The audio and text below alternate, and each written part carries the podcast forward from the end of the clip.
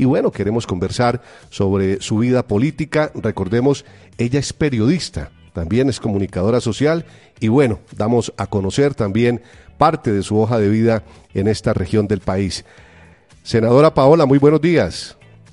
Buenos días, doctor Eduard, Diego, Iván y todos los oyentes de Latina Estéreo a esta hora. ¿Cómo vamos, senadora? ¿Cómo, cómo, ha estado de salud? Pues tengo que confesar lo que, que con estas largas jornadas y estos recorridos donde uno cambia dos y tres veces de clima en un día, eh, me resfrié me resfrié un poquito, fui me hice obviamente la prueba de COVID, porque uno en esto tiene que ser muy responsable y no salió negativa, pero sí tengo un resfriadito ahí que espero que pase pronto porque tenemos que trabajar muy duro y eso siempre lo afecta a uno, estar así como medio desalentadito, pero estamos trabajando con toda la convicción y con toda la alegría y recorriendo el país. Sí, señora, sí, sí la siento un poquito congestionada, pero bueno, siempre con, con la energía y con ese positivismo de seguir trabajando por nuestro país. Hablemos sobre estos dos periodos en el Senado de la República. ¿Qué decirle al pueblo colombiano? ¿Qué experiencia ha tenido y qué nos falta por hacer desde el Congreso de nuestro país? Sí, nosotros hemos trabajado muy fuerte en el Congreso de la República en los frentes que nos toca, que es presentando proyectos de ley, haciendo debates de control político y también ayudando a gestionar proyectos para las regiones. Este es mi segundo periodo. En este último periodo yo fui autora de 33 proyectos, coautora de 55, ponente de otros 34. Muchos de ellos se convirtieron en leyes de la República. Entonces voy a dar algunos ejemplos. Para educación superior pública. Eh, yo soy autora de la ley que creó una extensión de la estampilla de las universidades del Valle y de la de Antioquia para entregarles cuatro billones de pesos más en los próximos 20 años para ayudar a estas universidades a crecer en cobertura, mejorar la infraestructura, en investigación, etc. También sabemos que cuando un joven vota, le tienen que descontar en las instituciones públicas de educación superior el 10%. Esta platica antes salía de los recursos de las instituciones. Ahora, con la ley de la cual yo soy autora, el Estado les reembolsa esa platica para no afectarle las finanzas a todas las instituciones públicas de educación superior. Nosotros también sacamos unas leyes muy importantes en el tema de alimentación escolar para lograr que se diera cobertura por más meses del año a los niños con el programa de alimentación y que los padres de familia se puedan organizar en beberías, porque lamentablemente hay casos donde uno ve que el municipio les roban la platica de la comida de los niños. También sacamos leyes en temas de fuerza pública, yo fui ponente de la ley del veterano, también coautora de una ley que reconoció el ascenso póstumo de los cadetes, que asesinó con un carro bomba el ELN, en fin, hemos trabajado en muchas leyes, también hemos hecho, hemos participado en muchos debates de control político sobre el tema del proceso, de La Habana, sobre el tema de, de la presencia de estructuras criminales en el Cauca, sobre temas de narcotráfico, y sobre temas de fumigación. Yo hago parte además, soy en este momento presidente de la Comisión de Seguridad, Defensa, Comercio y Relaciones Internacionales, entonces he sido ponente de muchos acuerdos internacionales en temas económicos, en temas penales, o por ejemplo el acuerdo de Marrakech, que ayuda a que las personas con dificultad visual puedan tener acceso a muchos textos, no solo en sistema braille, sino de otro tipo, eh, para poder ayudar a quienes tienen estas dificultades.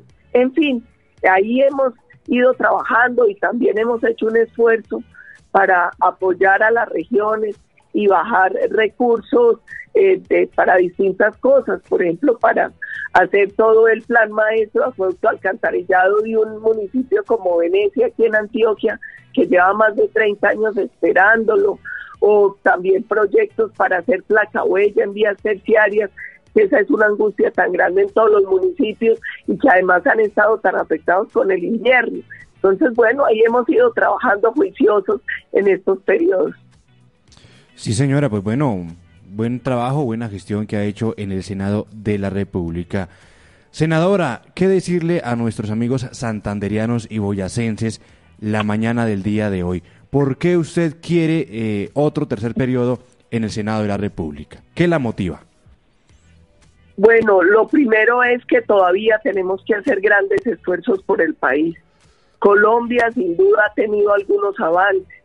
Eh, nosotros, por ejemplo, apoyamos todas esas leyes que se presentaron anticorrupción. Con el gobierno sacamos ahora la ley de cero arancel para los insumos agropecuarios y la ley de fronteras que salió en mi comisión, que es tan importante para los para departamentos eh, como Santander y Norte de Santander, pero le digo la verdad, todavía hay mucho por hacer. Nosotros todavía tenemos que buscar una economía sostenible y que crezca en el largo plazo. El año pasado logramos terminar bien en medio de la dificultad con un crecimiento casi del 10%, pero nosotros necesitamos que la economía siga creciendo y generando empleo de calidad, que es un dolor todavía de la ciudadanía. Seguimos teniendo enormes retos en seguridad y en esas zonas sí que lo han vivido y lo han padecido. Mire la dificultad no más ayer con ese carro bomba en el centro de Cali, antier con esa bomba en Saravena. Nosotros tenemos hoy mucho, muchos retos de seguridad en zonas de frontera. El narcotráfico y la minería ilegal siguen siendo un problema que tenemos que resolver. Tenemos que resolver además todos estos temas sociales, educación. En este gobierno nosotros aprobamos educación gratuita superior para los estratos 1, 2 y 3 pero seguimos teniendo problemas de cobertura y de pertinencia. Muchas veces los muchachos pueden estudiar, pero no consiguen empleo en lo que estudiaron. Entonces yo le pido con toda humildad a los ciudadanos en Boyacá, en Santander, en Norte de Santander, a todos esos que, que llegan, que además a través de plataformas en todo el país escuchan a la Cine Estéreo, que me apoyen, que me ayuden, se los pido con toda humildad para poder seguir trabajando por Colombia para resolver todos estos retos que tenemos. Sí, señora. Eh, senadora, rápidamente, ¿usted nos puede resumir en qué consiste esta ley de fronteras? Sí, nosotros trabajamos porque, mire, uno encuentra muchas dificultades, sobre todo en temas sociales, en las fronteras. Entonces, en el Congreso se aprobó una ley para tratar de priorizar, de focalizar inversión y proyectos en estas zonas. Eso sigue siendo un gran reto. Nosotros tenemos, además, porque uno encuentra a veces que las zonas de frontera son zonas que tienen que manejar unos retos especiales, porque la condición de los ciudadanos en estas zonas es muy distinta a los de las otras zonas del país. Uno encuentra, por ejemplo, mire, en La Guajira, que los ciudadanos se mueven entre Colombia y Venezuela. Lo mismo pasa en Arauca, en, en, departamentos donde ustedes llegan también con las emisoras y ahí se presentan condiciones especiales de seguridad, se presentan condiciones especiales con la gente que a veces eh, eh, fluctúa entre un país y otro. Entonces, con esa ley, nosotros lo que hicimos fue reforzar y priorizar inversiones y desarrollo en esa zona. Sí, señora. Le, voy a comentar que eh, este es un corredor, como usted lo menciona, fronterizo, porque estos municipios en el cual entra la señal de Latina Estéreo, eh, nosotros hacemos parte del departamento de Santander, pero eh, muy cerca está norte de Santander, Cúcuta, donde pues es el tema que estamos conversando, el tema fronterizo, por donde en, en este sector emergen muchos venezolanos que llegan a Bucaramanga y que de igual manera se movilizan por esta central del norte, donde algunos ya están en nuestra región, ya hacen parte de, de esta totalidad de más de 3 millones de venezolanos en Colombia. ¿Qué va a pasar con ese tema de, de los eh, venezolanos? ¿Qué va a pasar con el tema de la seguridad, que es otro tema que preocupa al país, senadora Paola? Sí, varias cosas. La primera es el gobierno colombiano ha hecho un gran esfuerzo con el tema de los venezolanos y para poder regular y controlar un poco quienes están en Colombia. Y para eso eh, se creó ese permiso especial, un permiso que les está dando el gobierno, con el que se espera cubrir dos millones de venezolanos aproximadamente. Casi dos millones de venezolanos. ¿Por qué? Porque uno se da cuenta que cuando se dan estos procesos migratorios, o en este caso yo diría que más que migración, lo que hay es un proceso de refugiados, porque los venezolanos no se vienen porque simplemente porque quieran buscar una mejor opción de vida, sino porque Venezuela hoy es invivible, porque no hay comida, porque no hay empleo, porque no hay salud, porque no hay seguridad. Entonces, primero hay que diferenciar dos cosas. El venezolano que viene que quiere una inserción positiva, que tiene que huir de su país y que quiere venir aquí a trabajar, a aportar, que está regularizando su situación migratoria y otra, algunos que han venido a delinquir. Uno no puede caer en los extremos de estigmatizar la población, pero a todos, no importa la nacionalidad. Sí, señora. Ciudadano que venga a delinquir en Colombia, hay que descargarle todo el peso de la ley. Y en eso nosotros estamos haciendo un esfuerzo enorme porque lamentablemente vimos, por ejemplo, en muchos actos de vandalismo y terrorismo de las bandas estaban involucrados venezolanos. Entonces, con el que viene a trabajar, con el que le viene a aportar al país toda la apertura y la generosidad.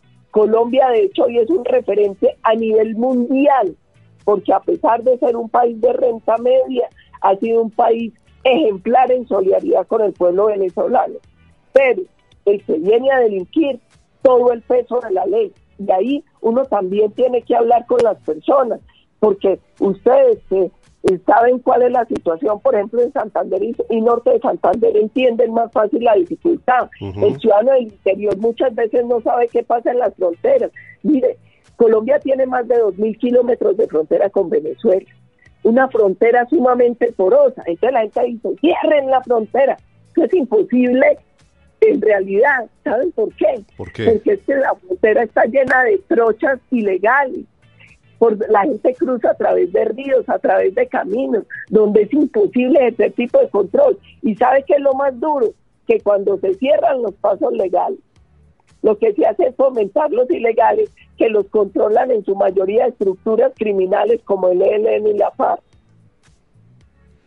Sí, señora. Bueno, senadora, luego de que se diera en nuestro país el llamado estallido social, algunos jóvenes perdieron quizás la confianza en el Partido Centro Democrático. Quedan menos de dos meses para las elecciones. ¿Cómo recuperar esa confianza de los jóvenes ante el partido del expresidente Uribe? Yo creo que con cariño y con pedagogía, explicándole a los jóvenes varias cosas. La primera, nosotros como partido y el gobierno somos claros en que la manifestación pacífica es un derecho constitucional y legal. Nosotros entendemos a quienes salieron a hacerlo y escuchamos sus reclamos, porque Colombia es un país donde a pesar de que se ha avanzado en algunos temas, como lo decía yo ahora, persisten muchas dificultades. Y de hecho, para responder a esas dificultades con el gobierno, hicimos varias cosas matrícula gratuita para los jóvenes en educación superior estratos 1, 2 y 3. En el PAES, que fue un programa donde nosotros entregamos subsidio para proteger más de 4 millones de trabajadores con un auxilio del gobierno. También creamos un subsidio adicional para que cuando se emplee el joven por primera vez, nosotros desde el gobierno le entregamos 25% de ese salario al empleador para que así los empresarios se animen a contratar más jóvenes por primera vez.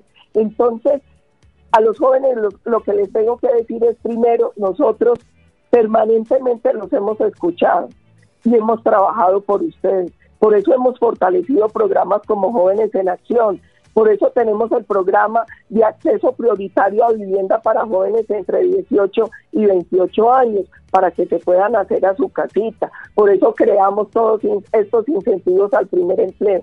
Pero nosotros, para proteger a los jóvenes también, no podemos ceder a quienes, ante quienes infiltraron las marchas y provocaron violencia, vandalismo y terrorismo. Porque uno tiene que cuidar el derecho del manifestante pacífico, del ciudadano que no se manifiesta, pero uno no puede ceder ante quienes quieren crear caos y desorden, ante quienes querían acabar con lo que finalmente pagamos todos, el sistema de transporte público de Cali, el sistema de transporte público de Bogotá, fueron a afectar además negocios, lo vimos en Medellín y en tantas ciudades de gente que con esfuerzo pues tenía algún, algún lugar para eh, sacar su sustento. Nosotros en eso no podemos ceder. Y el otro llamado que le hago a los jóvenes doctores Eduard, Diego y Iván, a muchos los, les han inoculado un odio contra nosotros. Sí, señora. Y muchos no han conocido la historia de Colombia. La invitación es no vean la foto, vean la película, porque muchos hoy tienen 20, 25 años y cuando nacieron ya estaba en pleno apogeo la seguridad democrática, ya muchos ciudadanos podían caminar por el país, a ellos no les tocó cuando con cilindros bomba nos acababan con los municipios, a ellos no les tocó cuando nos levantábamos con todas las historias de las pescas milagrosas, no les tocó cuando en el mundo decían que Colombia era un estado fallido y nadie quería invertir un pesito aquí para generar empleo, cuando no venía el turismo porque decían este era un país muy riesgoso. Hoy el riesgo es que la gente se quiera quedar, porque a pesar de la dificultad, es un país que con la sangre, el trabajo y el esfuerzo de todos ha ido avanzando. Entonces a los jóvenes con cariño, con afecto, a estudiar, a no dejarse envenenar, a ser justos a la hora de juzgarlos, a ver qué hemos hecho y nosotros también reconocemos lo que nos ha faltado. Sí, señora, son las 7 de la mañana, 20 minutos. Quería preguntarle, eh, senadora, ¿para dónde va el Centro Democrático? ¿Qué está pasando al interior del Centro Democrático donde en esta contienda electoral no vemos a esos pesos pesados que participaron hace algunos años y que lógicamente ya ustedes no hacen parte de una lista cerrada, abierta es en esta oportunidad. ¿Qué decirle al pueblo colombiano? La primera es, eh, doctor Eduardo Diego Iván Oyentes, a nosotros siempre nos han dicho que este es un partido de cuatro pelitos. Yo me acuerdo hace ocho años cuando yo llegué al Congreso por primera vez, al único que conocían era el expresidente Álvaro Uribe y un periodista muy encopetado de Bogotá dijo, ahí viene Uribe con sus senadores de cuatro pelos. Yo les digo la verdad, puede que nosotros, la inmensa mayoría, no tengamos esa, esa, no seamos famosos, rimbombantes, ni vengamos de una tradición de familias políticas, pero somos gente trabajadora, somos gente que viene del sector privado, otros vienen de otros lugares del sector público, de la academia. Entonces, y también hacemos una cosa, la política de nosotros es en la calle, dando la cara y hablando a la gente, conquistando el corazón de los colombianos. Yo espero que los conquistemos y yo espero también que la gente que ha sido tan agradecida con Uribe y siempre lo ha apoyado, pues no se nos vaya para otra parte, porque este es el partido de él. Él ahí está recorriendo el país, entregando un volantico muy bonito que escribió, donde le dice a la gente, yo no soy candidato, pero ayúdeme votando por el partido, y les cuenta un poquito lo que hemos hecho. Entonces, a mí no me preocupa ese cuento de pesos pesados. Yo creo que aquí esto se gana con trabajo, con honestidad, cuando la gente ve lo que hemos hecho, los que hemos estado allá, y también las buenas ideas que tienen los que quieren llegar por primera vez entonces, además, yo le confieso otra cosa que a mí me llama la atención. A uno le viven diciendo, nosotros queremos renovar la política, nosotros queremos renovar el Congreso, y son buscando votar por los mismos que han estado ahí toda la vida. Entonces, hombre, seamos consecuentes, démosle oportunidad también a gente nueva, a gente buena, que tiene buenas ideas y que, tiene, y que quiere trabajar por Colombia. Sí, ¿usted no cree, senadora, que el país está cansado de esa pelea? entre Gustavo Petro y Álvaro Uribe y la gente, como usted lo menciona, quiere oxigenar precisamente el Congreso de la República, quiere que se lleguen eh, otros, otros eh, proyectos para el país y que se hagan ustedes a un lado con todo el respeto? A la gente hay que decirle varias cosas. La primera es, uno no puede creer que un país simplemente se divide en dos personas. Aquí hay visiones diferentes de país. Petro tiene una visión muy parecida a quienes han sido históricamente sus amigos, a Chávez, a Maduro, a Dilma y a todo este antes llamado socialismo del siglo XXI, el Pacta Mirar, que siempre ha dicho que los admira y él cree. Nosotros no creemos en ese modelo de país, porque hemos visto que ha fracasado en todas las naciones. Uno no ve hoy la gente corriendo para Venezuela, huyendo de Venezuela, no la ve corriendo para Cuba, huyendo de Cuba. Ahora, con la decisión que tomaron Perú y Chile de votar por modelos populistas similares al de Petro, uno ve también cómo empieza a salir la inversión y la gente de, Perú y de Chile. Y la otra cosa es, es que nosotros no somos, nosotros no peleamos por pelear, nosotros lo que hemos hecho es trabajar por Colombia, defendiendo una tesis. Me da uno tristeza, se lo confieso, que a veces nos estigmaticen y nos caricaturicen y se les olvide que hemos hecho cosas, se les olvide cuál era la Colombia del 2002 y cuál era la Colombia del 2010.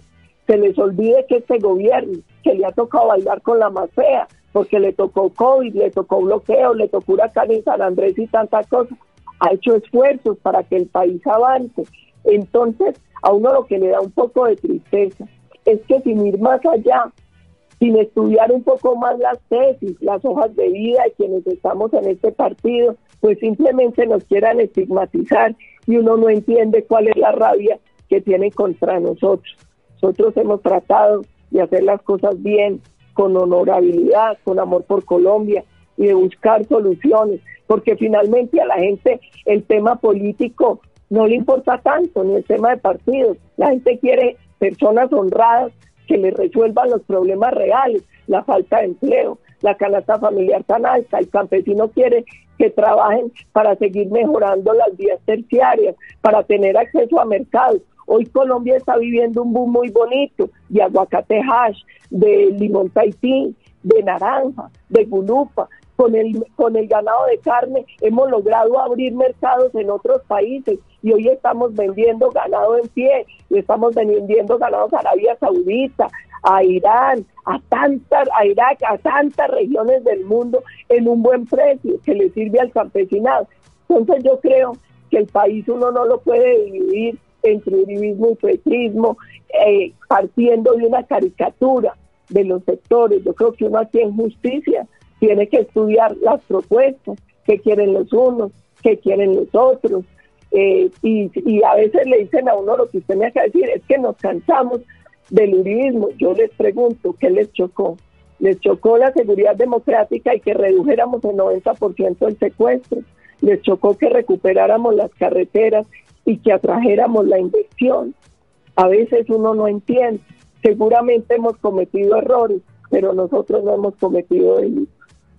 Sí, tal vez eso es lo que espera el pueblo colombiano, que ustedes acepten esos errores de los que estamos hablando. Por ejemplo, no ha pasado nada con los 70 mil millones del Ministerio de Comunicaciones en esa escachada que, que, se pegó eh, la ministra en esa contratación con los centros poblados. De igual manera, esos contratos que hemos visto últimamente desde la Casa de Nariño, donde dice, uno, pero ¿cómo así que permiten? O sea, ¿dónde está la permeabilidad frente a quienes ingresan? ¿Cómo se hacen eh, estos acercamientos con, el, con las diferentes instituciones para que desde allí se realicen estos contratos? Hace pocos días fue noticia también el exgobernador de de eh, Córdoba, de Córdoba donde habla en la JEP y menciona una serie de irregularidades, de faltas, y el pueblo eso es lo que dice. ¿Por qué solamente se culpa a Gustavo Petro? Yo no lo estoy defendiendo, es lo que nosotros vemos y como medio de comunicación tenemos que informar. ¿Por qué solamente sucede esto, pero al interior nadie asume ninguna responsabilidad, senadora? varias cosas. La primera es, eso no es cierto, claro que hay responsabilidad y en este momento se están surtiendo procesos ante los organismos de control, ante la Procuraduría, la Contraloría, la Fiscalía. Es más, el problema con esos contratos, la que denunció fue la propia Karen y denunció a las empresas que tenían que hacerlo, porque cuando ella empezó a ver por qué había un retraso en el cumplimiento de los contratos, se dieron cuenta que las pólizas que habían entregado eran pólizas que no eran ciertas, que eran falsas. Ella misma denunció y el proceso está avanzando y sí se ha logrado recuperar parte de ese dinero.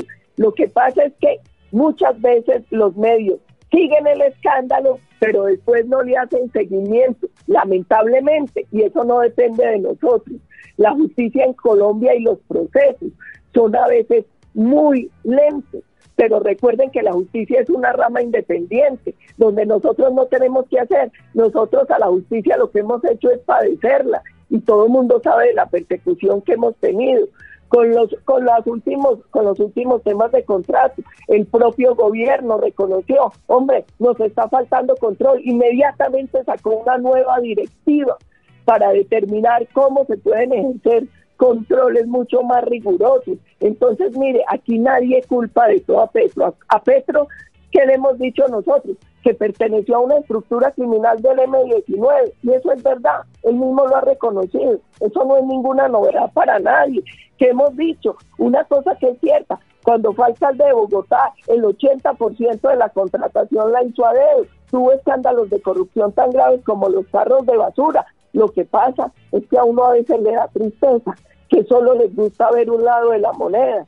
Y entonces hablan de la corrupción de un lado y guardan silencio cómplice con el otro. Mire, la corrupción hay que acabarla porque es un mal que está comiéndose a Colombia. Y la corrupción no es un tema de izquierda o derecha o de uno u otro partido. Uno no puede hablar en serio. Aquí hay unos corruptos que tienen que pagar ante la ley y tienen que responder, no importa de qué partido o de qué tendencia ideológica sea, porque es que no es más o menos bueno la corrupción si la hace X o la hace Y. La corrupción hay que combatirla hay que combatirla. Y en eso hemos estado nosotros y nosotros mismos hemos denunciado. Recuerdo yo cuando salió el escándalo de Odebrecht, que estaba involucrado una persona que había sido funcionaria del presidente Uribe. Él fue el primero que dijo que vaya y responda ante la justicia porque nos defraudó y a él inmediatamente lo capturan y lo llevan a responder. salen sendas pruebas, por ejemplo, contra el expresidente Juan Manuel Santos. ¿Y ahí qué?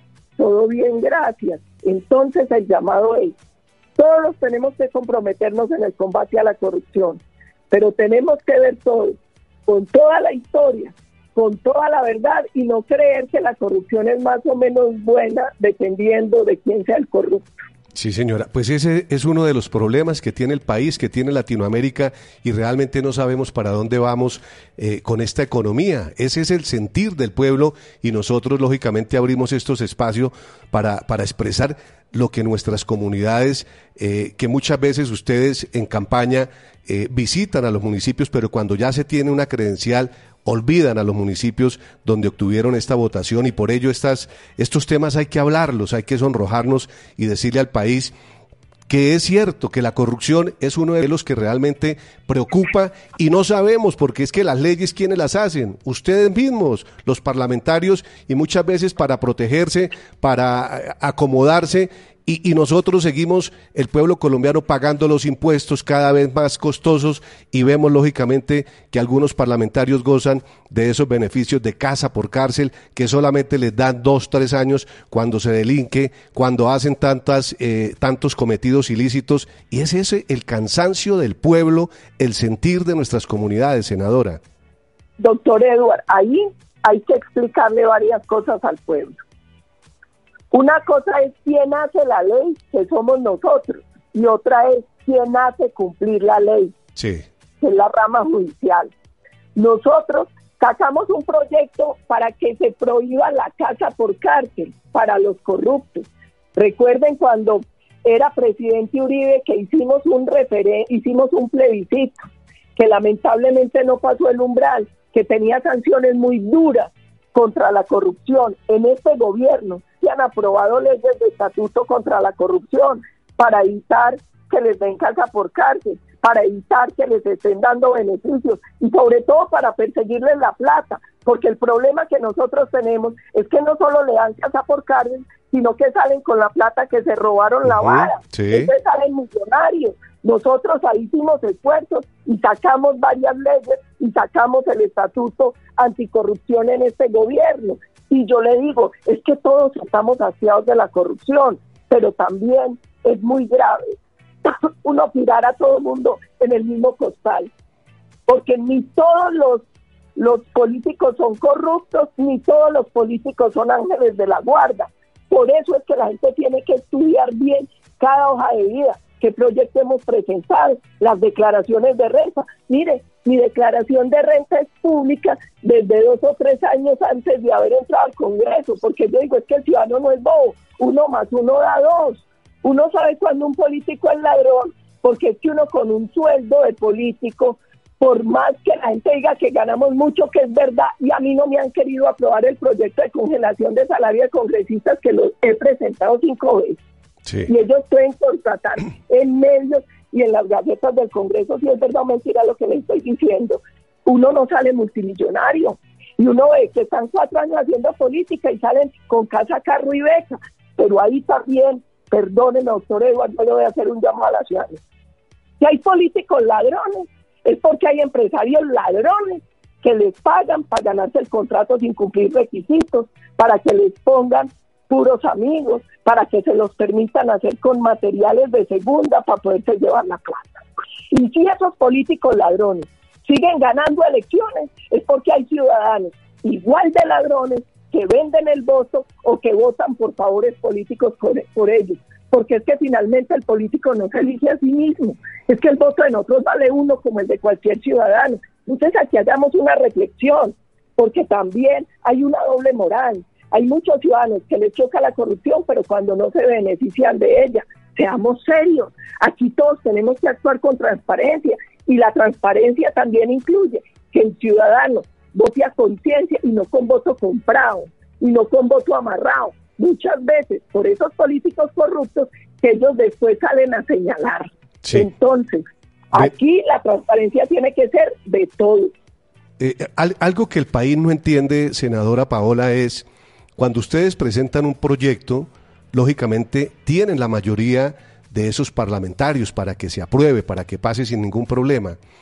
El país espera que se reduzca el Congreso de la República. ¿Por qué no se lidera realmente ese proceso desde el Centro Democrático cuando tienen mayoría, cuando han tenido la posibilidad de hablar con el resto de parlamentarios del Partido Conservador, quienes han hecho parte de, esta coalición, y se llega a demostrarle al país que realmente les interesa el bolsillo de nuestros compatriotas y dan ese ejemplo que digan, mire, realmente lo conseguimos. El Congreso de la República se redujo. ¿Cuánta plata nos economizamos? ¿Cuánta plata gana el país con toda, con, esa, con esa propuesta de la reducción? ¿Por qué no ha sido capaz el Centro Democrático y los, y los eh, partidos de gobierno de llegar a ese final?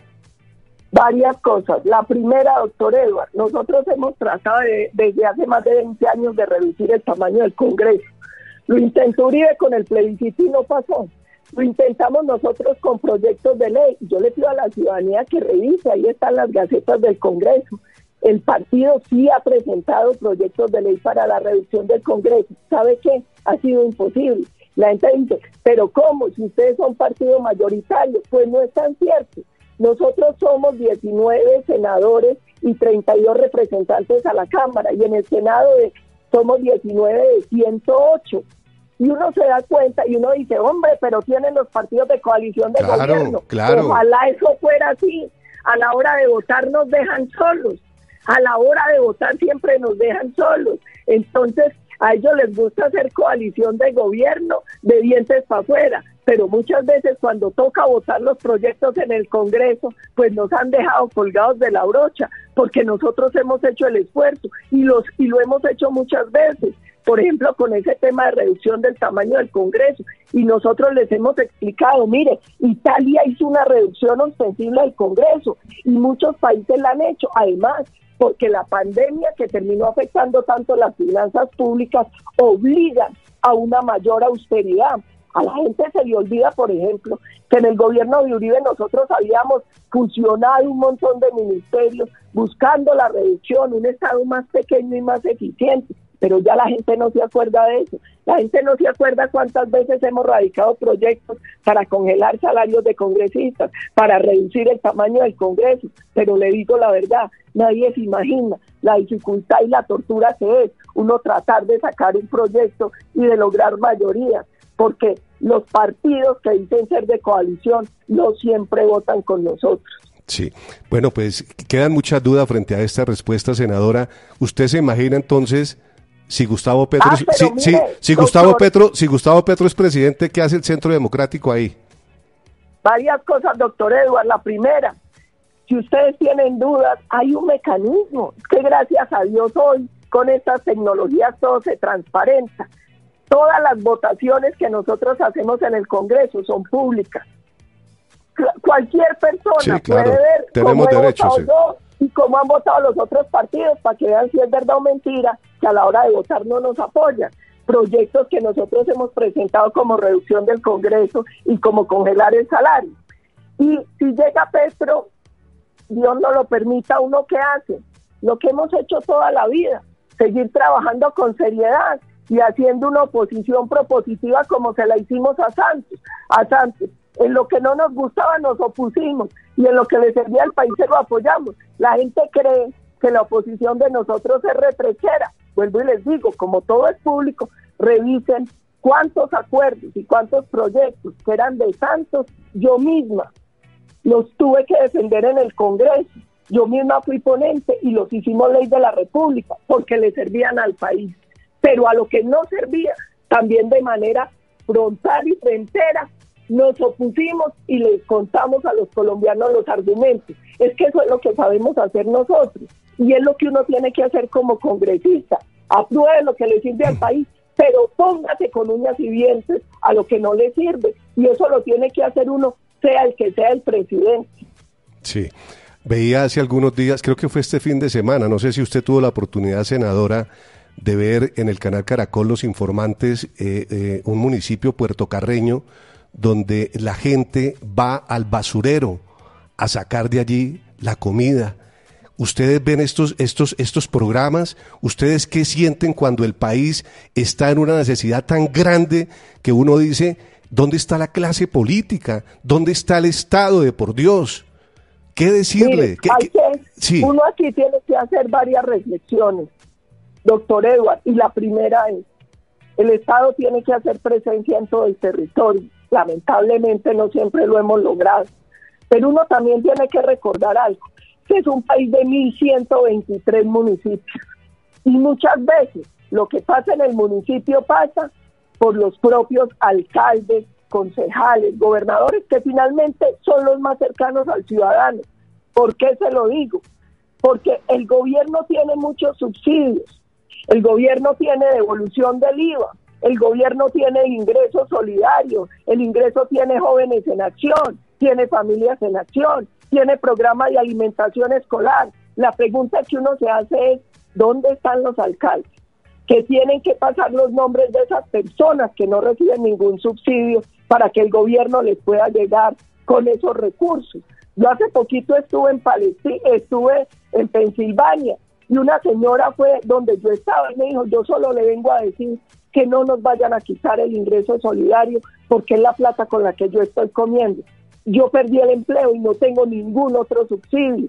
Entonces, aquí también hay que empezar a cuestionar el trabajo de los alcaldes, porque el gobierno nacional tiene una serie de subsidios y de recursos, pero finalmente el que los baja al territorio, porque es el que tiene el contacto directo con la ciudadanía, el que sabe quién recibe y no recibe subsidios, él es el que tiene que pasar esos nombres y esas cédulas para acompañar. Nosotros hicimos una gran inversión en el programa de alimentación escolar y como había pandemia, el ICBF hizo un esfuerzo muy grande para que esa comida, como no se las podían dar como antes en las escuelas y colegios, les llegaran a las casas. La pregunta es, ¿qué pasa con las autoridades de esos, de esos municipios donde la gente está aguantando hambre y no están llegando las transferencias, porque esos nombres no están en los listados nuestros para que a ese niño le llegue el paquete de alimentación escolar o a esas familias, familias en acción o jóvenes en acción o la devolución del IVA o el ingreso solidario.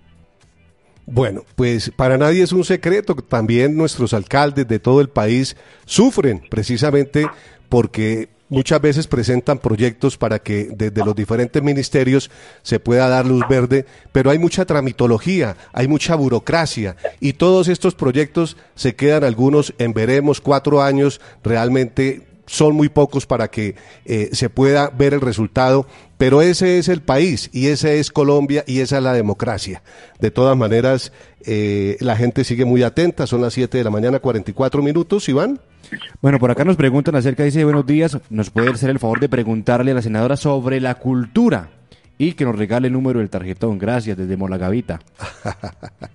ya, ya bajando un poco eh, los ánimos. Senadora. No, mire, ¿sabe qué, doctor Edward, doctor Iván? ¿Sabe qué, doctor Diego? No les tengan miedo a los ánimos, no les tengan miedo a los debates espinosos. No, no, no, no, no, no. La función, ustedes están haciendo lo que tienen que hacer. Claro que, sí, Para eso, para formar, para informar, para cuestionar. Uno como político no va a una entrevista para que un periodista lo aplauda. No, totalmente. para que le pregunten, para hacer pedagogía, para hablar con la ciudadanía. Y ustedes sí que están haciendo bien eso. En el tema de cultura, varias cosas. Aquí en Colombia se ha hecho un esfuerzo con un tema, pero no hemos logrado acabar de consolidar esa política, que es el tema de economía naranja, que es el tema de la economía creativa. Hay gente que cree que aquí en cultura no ha pasado nada. Mire, nosotros hemos aprobado y se dio desde el gobierno de Uribe temas de ley del cine, ley del actor. Colombia hacía muy poquitas películas al año por falta de financiación y apoyo. Ustedes ven que cada vez salen más películas y eso en parte es gracias a temas como la ley del cine, que hay unos fondos de fomento al cine, que además hay extensiones de impuestos y cosas para poder hacer películas. Aquí también hay unos esfuerzos y ahí uno se da cuenta de una cosa, doctores Eduardo Diego Iván. En el programa, en el Ministerio de Cultura, sacan muchas convocatorias para procesos culturales. ¿Sabe qué nos estamos dando cuenta nosotros? Que a veces esa información no la recibe la ciudadanía y las comunidades. A veces los alcaldes, yo no sé si se los come la gestión del día a día, pero no le están informando permanentemente a la comunidad para que acceda a los recursos de cultura. Aquí se han hecho esfuerzos para dotar, por ejemplo, bandas de música de los municipios, se han hecho esfuerzos para mejorar algunos teatros, se ha dado apoyo para proyectos audiovisuales y para proyectos en diferentes frentes. Yo aprovecho los micrófonos de Latina Estéreo para invitar a la ciudadanía a que ellos también empiecen a buscar, a que se metan a la página del Ministerio de Cultura, que ahí se están haciendo esfuerzos para tratar de mejorar este sector, porque nosotros estamos convencidos que todo el sector creativo puede ser una gran fuente de ingresos y de riqueza para Colombia. Muy bien, senadora, me está escribiendo nuestra amiga Liana que tiene una reunión. Le agradezco por estos minutos, qué bueno el poder eh, compartir, llegar a estos eh, debates muy sanos para nuestra democracia.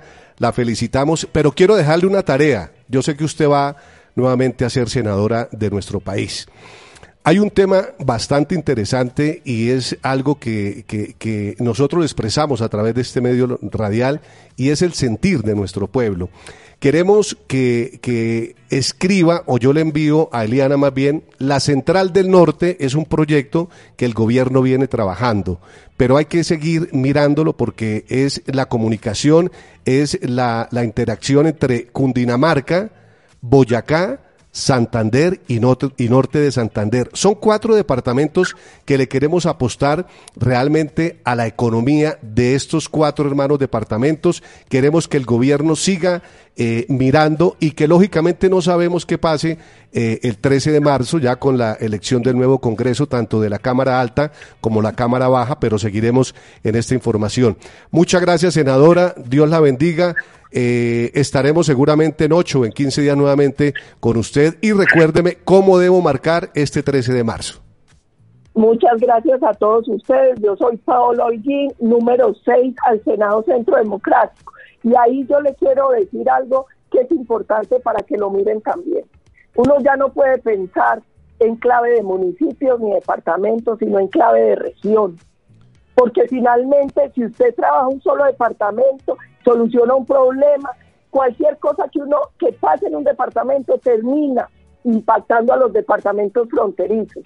Existe un mecanismo para administrar departamentos de manera conjunta que es la RAP. Échenle una miradita a eso. Antioquia acaba de hacer uno con Caldas y uno con Chocó. ¿Y eso qué nos está permitiendo? Bajar más recursos en proyectos de infraestructura, de economía, sociales, no para un departamento, sino para toda una región donde hay departamentos compartidos. Entonces, avanzamos en ese proyecto que ustedes tienen en los cuatro departamentos, ayudamos a que salga adelante, pero empiecen a pensar también ustedes en clave de estas herramientas que entrega la propia Constitución como la RAP.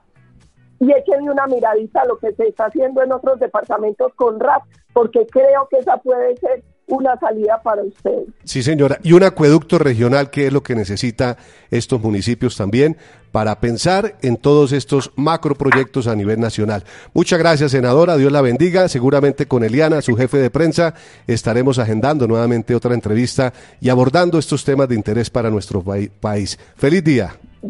Dios los bendiga y muchas gracias a todos ustedes. Siete de la mañana.